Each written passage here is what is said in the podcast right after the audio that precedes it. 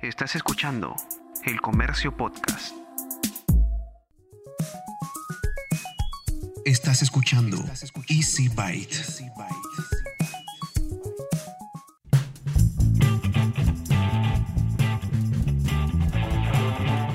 Bienvenidos a un nuevo episodio de Easy Byte, el podcast de tecnología del diario El Comercio. Mi nombre es Bruno Ortiz. Y sí, después de una larga pausa, volvemos con este espacio al que le hemos cambiado un poco el formato. Lo que, lo que estoy buscando es que aquí tú puedas encontrar información que realmente te sea útil, pero sobre todo que sea útil en el tiempo, que te sea útil durante el mayor tiempo posible. Y entonces lo que te voy a ofrecer a partir de hoy son entrevistas que considero que te pueden interesar sobre todo por el tema a tratar. En esta oportunidad primero vamos a conversar sobre Technovation Girls, que es un concurso para fomentar la participación de las niñas en la ciencia. Y el diálogo que voy a tener eh, va por ese lado. En realidad para que me acompañes a conocer un poco más sobre las razones por las que es importante que hayan más mujeres en la ciencia. Y después vamos a conversar sobre los teléfonos con pantallas que se doblan. ¿Son realmente el futuro? ¿Es viable para una empresa apostar por esta tecnología? ¿A quiénes están dirigidos? ¿Llegará el día en que no necesites gastar demasiado dinero para disfrutar de este tipo de innovaciones? De eso también vamos a conversar. Y lo que sí te quiero aclarar es lo siguiente. En ambas entrevistas tenemos invitados especiales, así que te pido que me acompañes en los siguientes minutos de este episodio, que es el número 23 de Easy Byte. Vamos a conversar con Alejandra Puente, que ella es periodista, pero además es embajadora de Technovation Girls y ella nos va a contar un poco sobre eh, esta iniciativa y justamente sobre lo importante que es, sobre todo para impulsar las, eh, las vocaciones de mujeres hacia carreras de ciencias. ¿Cómo estás, Alejandra?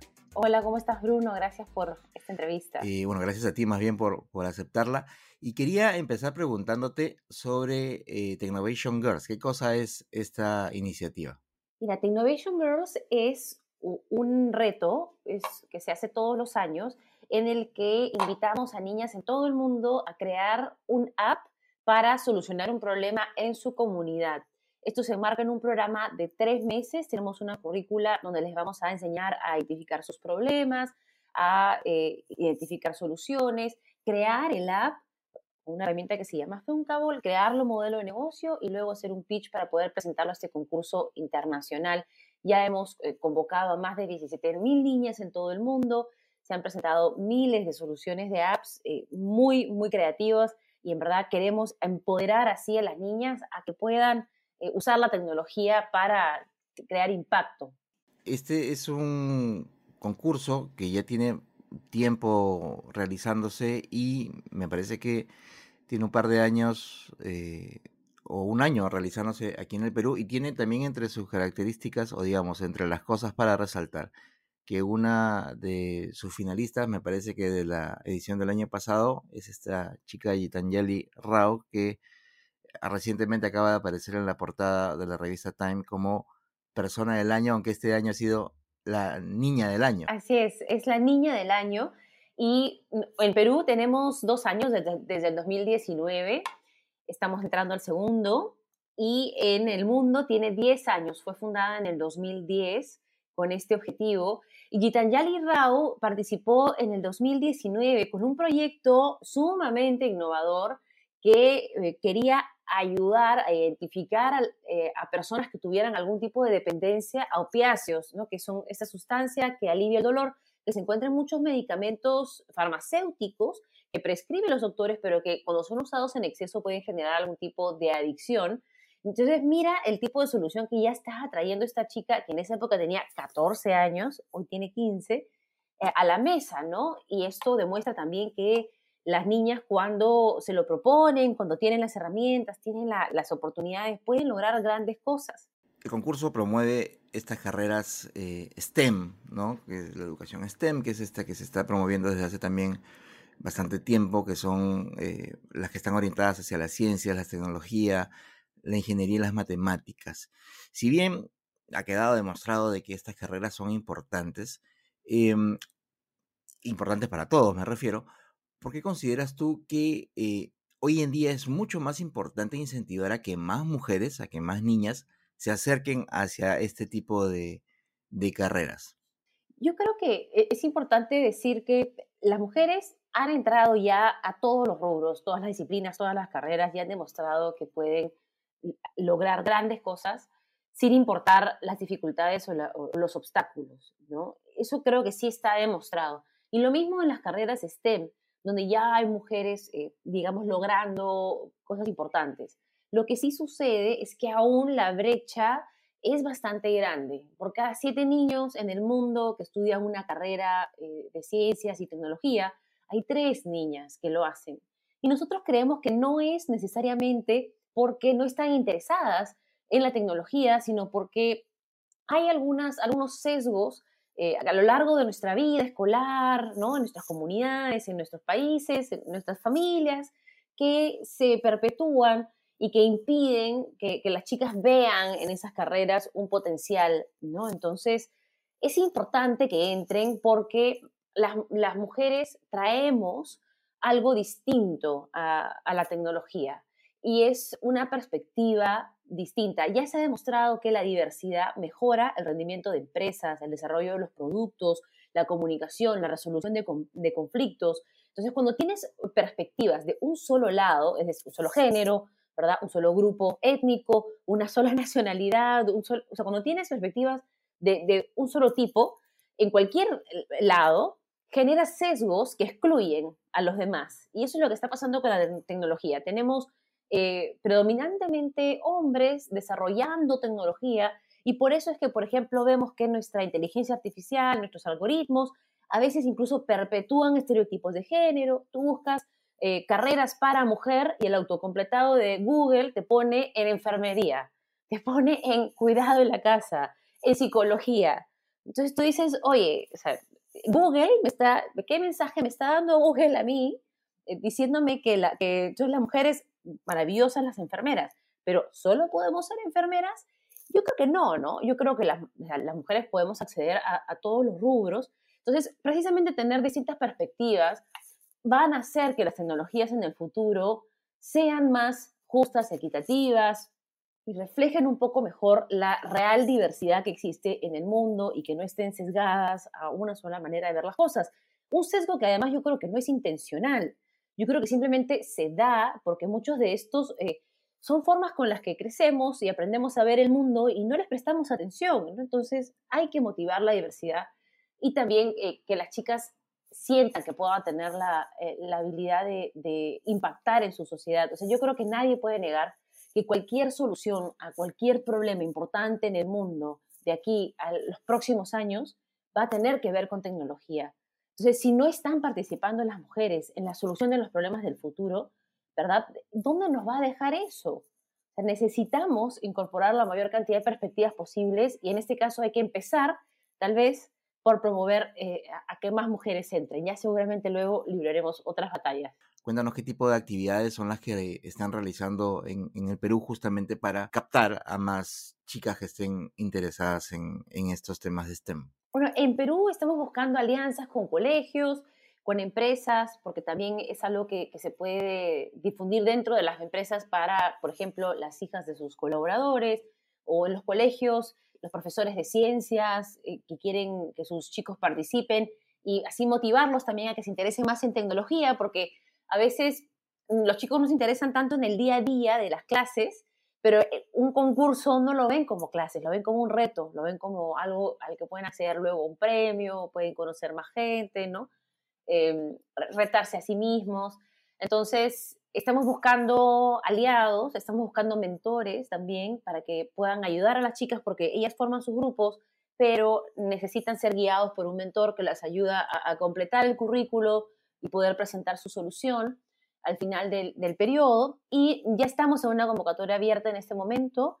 El programa se lanza oficialmente, es decir, se, da la bandera de arranque el 11 de enero, va hasta mediados de abril, que es cuando presentan todos sus proyectos, y luego en agosto ya, eh, si es que clasifican o no, luego de un proceso de selección y evaluación por jurados, van a la, a la final de este evento. Entonces, lo que, los eventos que estamos haciendo son eh, charlas, convocatorias.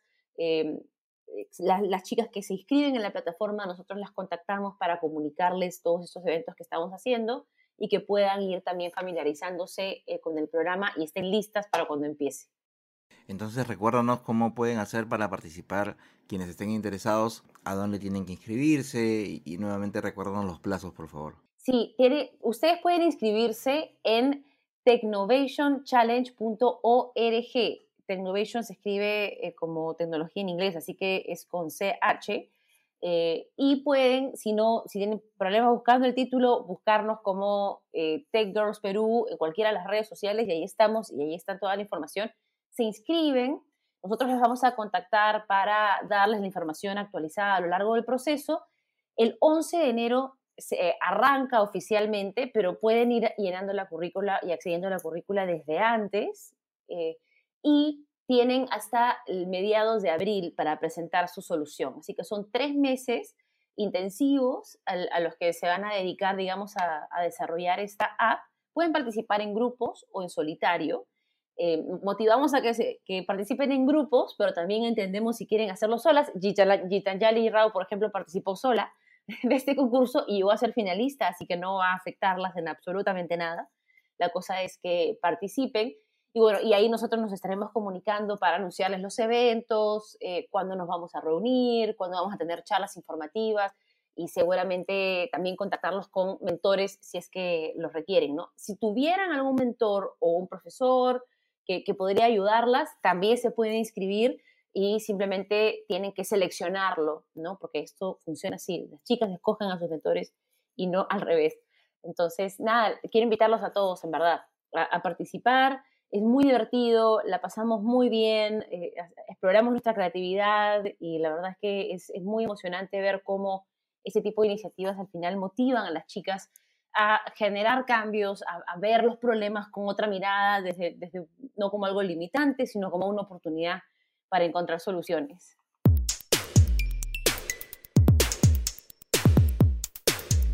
En esta oportunidad vamos a conversar con Marco Cárdenas. Él es uno, una de las cabezas visibles de la comunidad Perú Smart, que es uno de los, de los sitios más importantes a nivel local con respecto a temas de tecnología, particularmente enfocados a dispositivos móviles, pero desde hace ya algún tiempo ampliado hacia otro tipo de tecnología de consumo también. Y, con él eh, justamente quería conversar porque el tema del episodio de hoy tiene que ver con los dispositivos que utilizan pantallas plegables. Quería conversar con él sobre qué tanto futuro considera que tiene este nuevo tipo de tecnología. ¿Cómo estás, Gianmarco? Muy bien, Bruno, muchas gracias por la invitación. Ahora, ¿tú has tenido oportunidad de, probar, más allá de, digamos, de, la información a la que tenemos acceso gracias a, a, las presentaciones, a las notas de prensa, ¿tú has tenido oportunidad de probar dispositivos que tengan, que estén utilizando ya pantallas plegables? Sí, eh, tuve la oportunidad de probar dos este año. Uno fue el Galaxy Z Flip Incluso este modelo lo conocí en su lanzamiento en San Francisco. Y hace unos, unas dos semanas estuve probando el Galaxy Z Fold 2, que ya es una evolución, un teléfono más completo. Claro, y, bueno, obviamente como te decía, a través de informaciones y, de lo que nos llega de afuera, has visto eh, también videos, supongo, de, los otros teléfonos de otras marcas y, y, más o menos cuáles son los otros conceptos que te quieren vender los otros fabricantes con respecto a lo mismo, ¿cierto? Sí, correcto. Por ejemplo, tenemos también, a ver, la competencia directa de Samsung es al, día de hoy eh, Motorola y, Huawei. Huawei con el Mate X, aunque es un modelo que es mucho más caro que el Z Fold 2 y que, y que se vende de momento únicamente en China. Y por otro lado tenemos el, Motorola Racer, que ya lo conoces, es un modelo que ¿cómo podría comentarlo? Homenajea al Razer original, es un teléfono flexible muy interesante, también lo puede probar en el CES. Bueno, también compite con el Z Flip, ¿no? Irónicamente es un poco más caro. Y por último ya tenemos lo que hemos estado viendo días atrás con eh, el concepto del teléfono plegable, no, perdón, enrollable de Oppo y también las últimas filtraciones de lo que es LG, ¿no?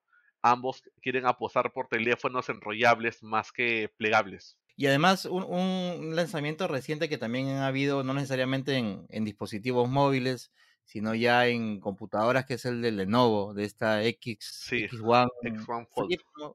Fold, X1 Fold, ¿no? Una, es una laptop, pero en lugar de, ser este como siempre, dos piezas unidas por una bisagra, es una gran pantalla que se dobla, ¿verdad? Así es. Eh, se ve bien chévere. Yo la verdad, lamentablemente me perdí el último evento porque el primero, tú sabes que se suspendió porque hubo demasiado aforo. Pude conocerla en el CES, pero no nos dejaban tocarla. Y la verdad es un concepto muy interesante. Ahora, lo que yo sí no sé es qué tan práctico será el día al día, porque escribir sobre un panel táctil no es tan sencillo. Claro, y además, además creo que te vendían un accesorio que era un teclado inalámbrico, porque la idea era que pudieras usar la, la, pantalla completa, pues, ¿no? Una cosa así. O sea, el concepto es chévere. Ya me imagino que conforme van avanzando, eh, el ecosistema se madura más, ¿no? Por ejemplo, un problema de los smartphones plegables o cualquier teléfono con Android con esa modalidad es que Android no está totalmente preparado. Y es que, por ejemplo, en el caso del Galaxy Z Fold 2, que básicamente quiere ser un, un 2 en 1, que quiere ser un, smartphone con la pantalla principal y con la, el panel plegado, quiere ser una tablet, hasta ahí todo bien, pero cuando tú usas la pantalla principal, esa que se pliega, vas a ver que las aplicaciones no están hechas para ese formato, no hay aplicaciones que tampoco lo aprovechen.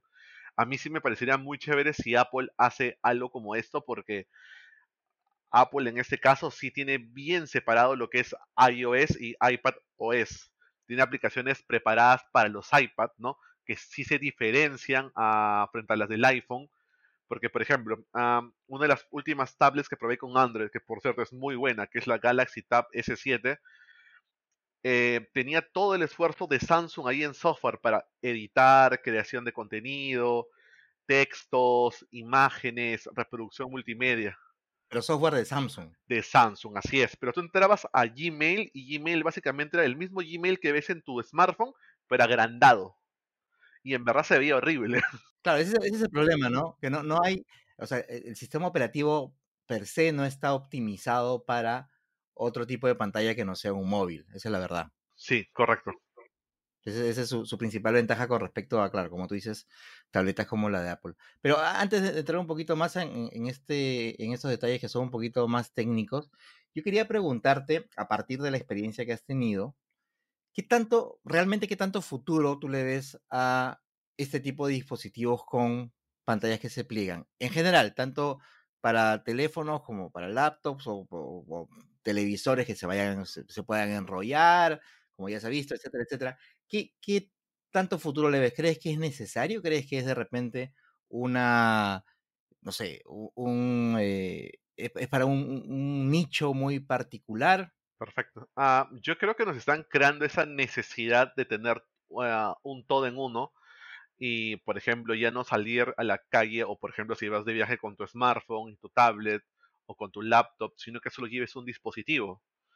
Ah, yo creo que sí es, un, ah, es una tendencia muy interesante, pero que aún le falta madurar. No estoy seguro si va a ser el futuro, pero sí creo que va a ser una tendencia que van a empezar a usar los fabricantes y va a ser masiva, me imagino, desde el 2023. Porque también recordemos que las pantallas plegables son caras. El teléfono más económico de ese tipo viene a ser el Z Flip. Y si la memoria no me falla, vale 1.300 dólares. Barato no es. Ahora, acá también se tienen que diferenciar los tipos de paneles plegables, ¿no? Si son enrollables, si quieren ser dos en uno, o solo se van a plegar, como el caso del Moto Racer o el Flip, que lo único que quieren hacer es darte un teléfono completo, muy bueno, eh, pero que sea más compacto, ¿no? Que al cerrarse se divide a la mitad. Ah, yo sí creo que tiene un futuro, pero también va a depender mucho del, del precio. Yo personalmente Veo el Fold, me pareció un muy buen teléfono con muy pocos peros, pero por dos mil dólares preferiría comprarme el Galaxy S20 de turno y una tablet, porque por separado me van a, me van a rendir mejor, ¿no? Ahora, justamente antes de, también entrar al, tema del, costo-beneficio, que, me parece que es un punto hoy bastante importante, eh, quería preguntarte con respecto a eh, el, material que se está usando en las el material que se está usando en las pantallas porque obviamente es un material que se tiene que doblar. Te dicen que es un vidrio tratado eh, de una manera especial qué sé yo cada fabricante tiene su su propia receta su propio truco para hacer que se doble pero a la hora de los loros, cuando tú tienes el, el aparato este, contigo y ya empiezas a mirar, lo que sé yo, este, te das cuenta pues que no es un, si es un vidrio, no es un vidrio normal, tiene más pinta de plástico, tiene un Sí. recubrimiento especial justamente para que, para evitar algún tipo de, de lesión adicional, teniendo en cuenta que es un, un- una superficie bastante delicada. Y si bien, por lo menos yo también yo he tenido oportunidad de probar algunos, si, si bien eh, en cuanto a calidad de, de lo que te muestran, no, no son pantallas malas, son pantallas buenas, te, muestran los colores muy bonitos, los videos y todo lo demás.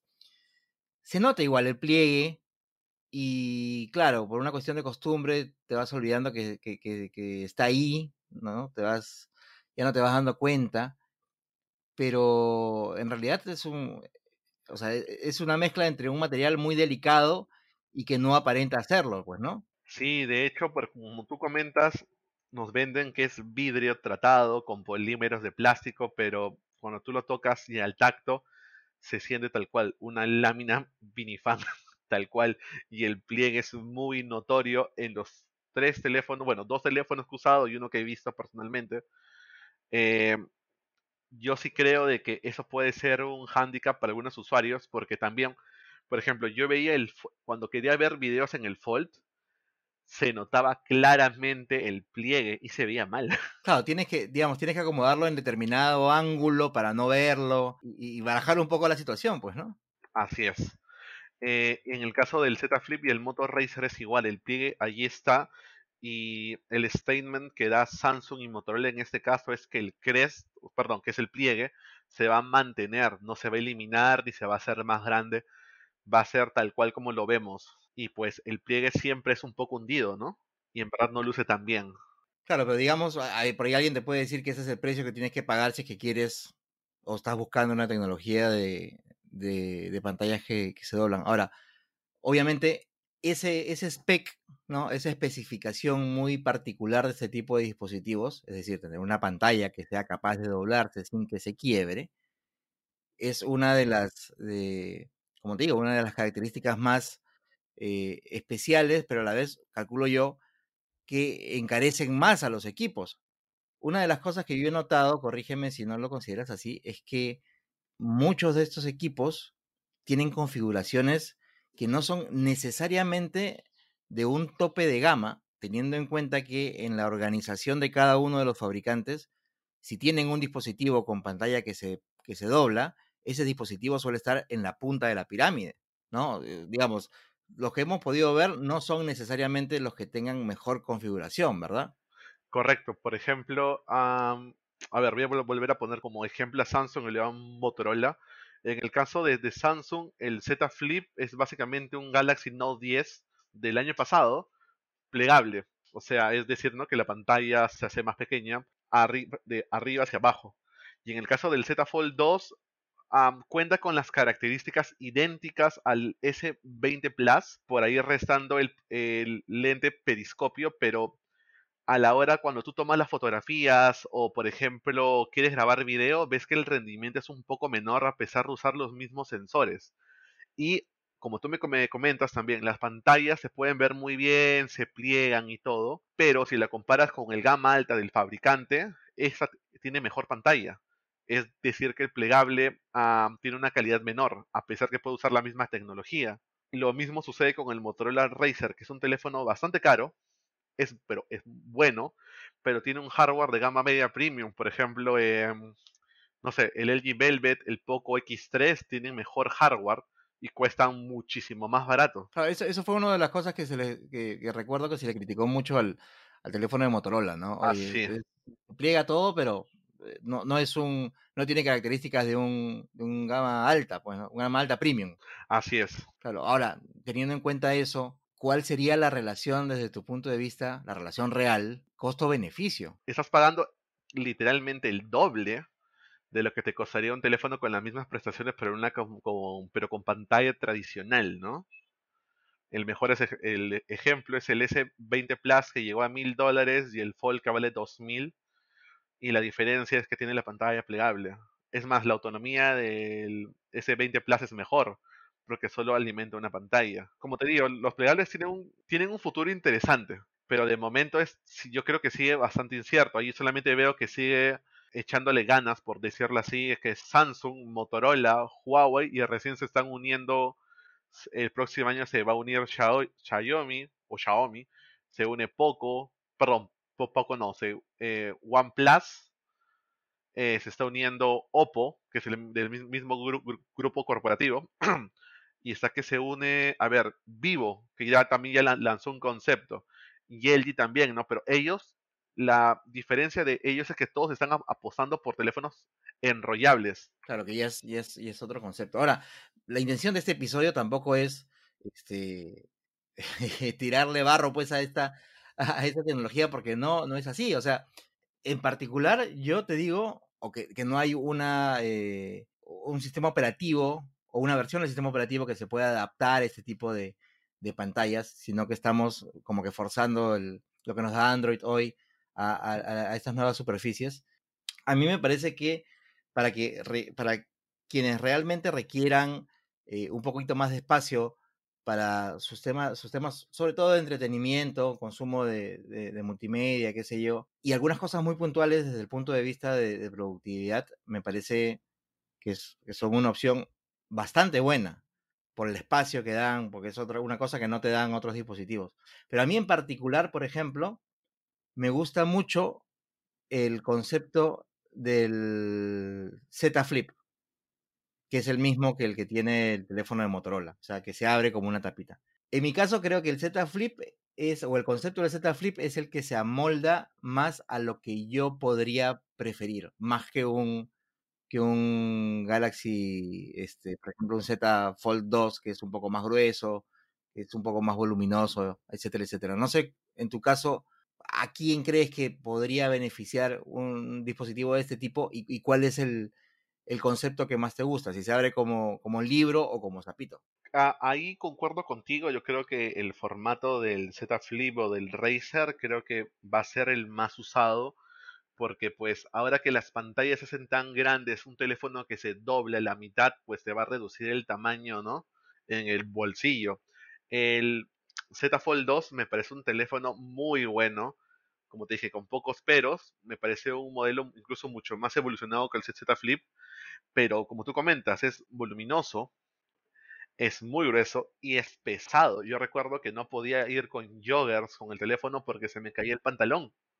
Claro, te lo jala para abajo. Claro, son Claro, sí, sí, sí. 280 gramos más tu billetera y tus llaves y el alcohol ahora se te va, se te va.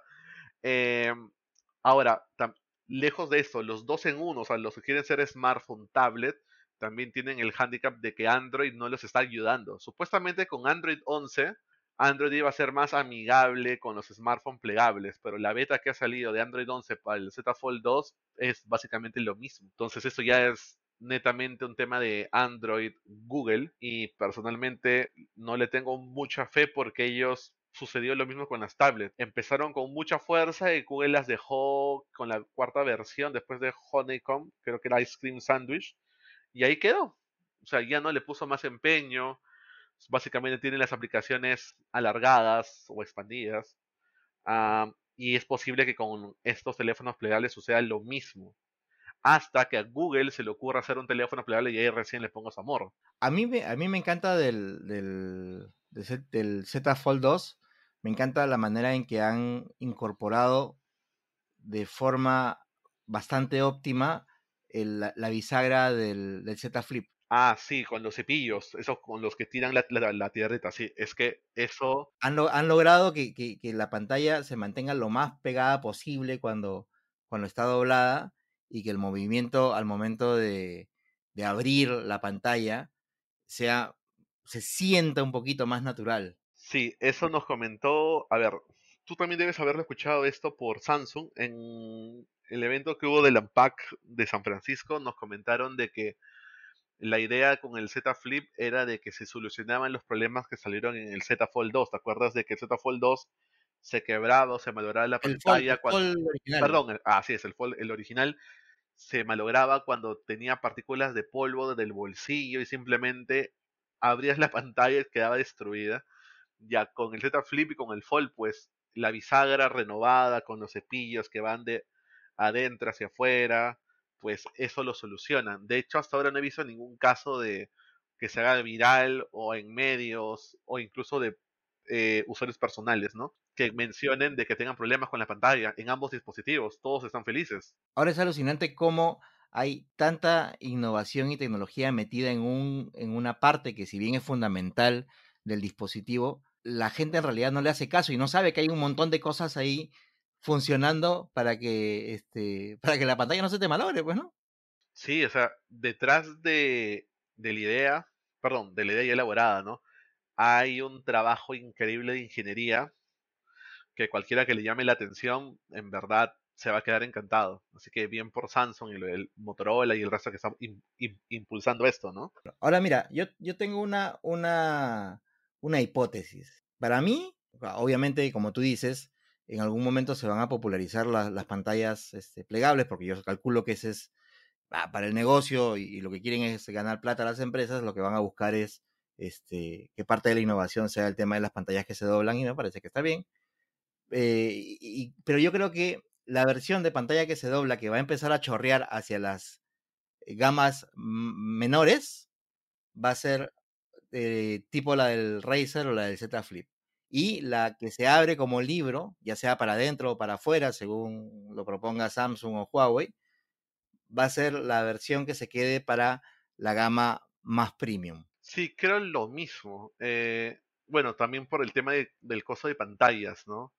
Recuerdo que cuando salió el Z Flip y el Razer, porque salieron por ahí, recuerdo de que desde China comentaban de que Xiaomi podía hacer un teléfono con las mismas especificaciones por 700 dólares y usando un procesador de gama alta. Entonces, si te pones a pensar, pues sí, yo creo que es posible que el próximo año veamos teléfonos muy interesantes en como teléfonos plegables, ¿no? Claro, ahora a mí me, lo que me alucina es que el, teléfono este de Samsung, que termina siendo el que en realidad tenemos disponible a la mano eh, en varios mercados del mundo, aún su precio aún las limitaciones que, pueda tener, sobre todo en cuanto a software, este, se haya estado vendiendo, pues no, porque se ha vendido. O sea, no es que, no es que se vendieron 10 equipos y se quedó, sino que es un equipo que se ha estado vendiendo. Sí, mira, sin ir muy lejos, cuando fue el anuncio este de febrero eh, en San Francisco, el equipo salía el 14 y nosotros salíamos el 15, recuerdo es decir, un día después del lanzamiento. Y recuerdo que el equipo se vendía desde esa fecha en Best Buy en la página de Samsung. Entonces, si tú ibas a un Best Buy y tenías stock, lo podías conseguir. Entonces, de mono, fui a un Best Buy y no tenían stock el 14. ¡Hala! Y se había agotado. Y Best Buy es un mayorista que compra teléfonos por doquier. Claro, claro, claro. Entonces ahí bien pensado. ¿no? La única forma de comprarlo era online, pero ya no iba a estar en Estados Unidos. Y como conclusión, ¿tú ¿a quién o a qué tipo de usuario o usuaria le recomendarías tener un teléfono, ya para centrarnos en los teléfonos, un teléfono de pantalla flexible? Bueno, sin duda el usuario que para empezar tenga dinero para pagarlo y el otro que se quiera diferenciar.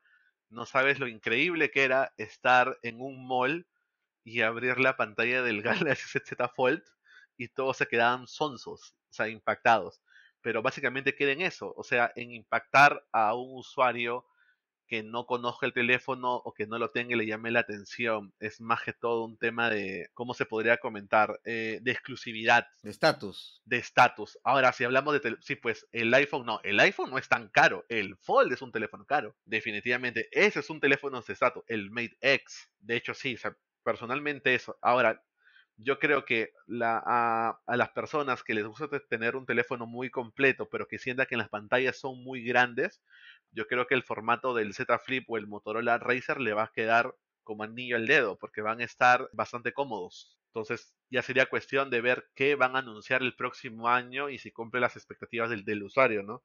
Pero o sea, hablamos por tema de, de hacer un teléfono compacto, yo creo que sí tienen futuro. Y antes de despedirme, te invito a escuchar Mentes Peruanas, que es un podcast que aparece todos los martes para que conozcas un poco más a la persona que está detrás del investigador o científico peruano que justamente está destacando por su trabajo. Y ya sabes que todos los miércoles, como hoy, vas a tener otra vez a Easy en donde dialogaremos sobre temas relevantes del mundo de la tecnología. Y además, por supuesto, te invito a suscribirte a Vida y Futuro, el newsletter del diario El Comercio que aparece todos los domingos y en él vas a recibir de manera gratuita una selección de las mejores notas sobre ciencia y tecnología que hemos publicado durante la semana. Ya sabes que te puedes suscribir también de manera gratuita en elcomercio.pe slash newsletters. Y hasta aquí hemos llegado con el episodio 23 de Easy Byte, el podcast de tecnología del Comercio. Gracias por haber llegado hasta aquí. Mi nombre es Bruno Ortiz y recuerda que tenemos una cita la próxima semana, así que pasa la voz. Esto fue El Comercio Podcast.